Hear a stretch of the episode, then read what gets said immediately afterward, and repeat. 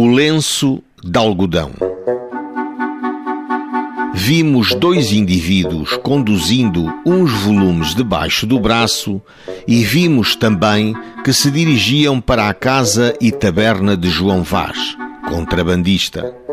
Como suspeitássemos que os ditos volumes fossem mercadorias descaminhadas, aos direitos, corremos sobre eles, mas não nos foi possível apanhá-los fora da casa e taberna.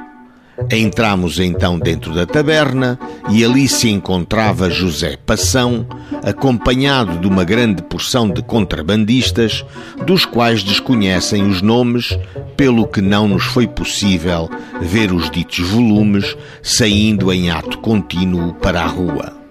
Esta, em síntese, a participação da Guarda Fiscal ao Sr. Procurador, subscrita pelo respectivo comandante local e pelo soldado José António.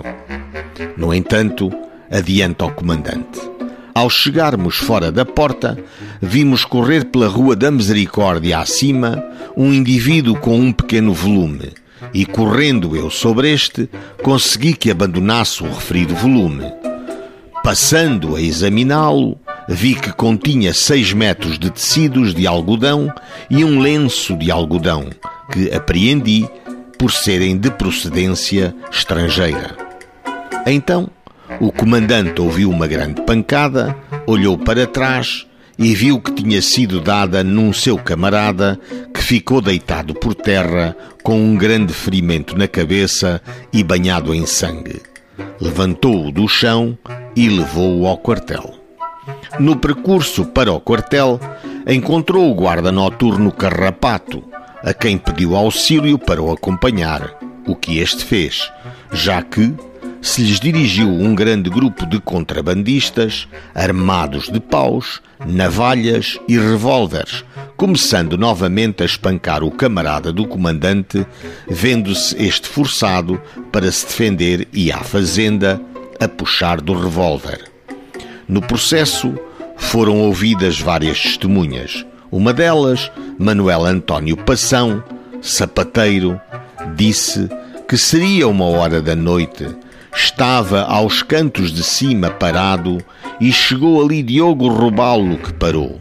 Nisto, vinha ordenança e impedido o tenente da guarda fiscal, rua acima, muito embriagado, pararam nos mesmos cantos de cima e, puxando o imediato do tenente do revólver, começou com ele a bater na cabeça do dito robalo, que começou a gritar que lhe acudissem que o matavam.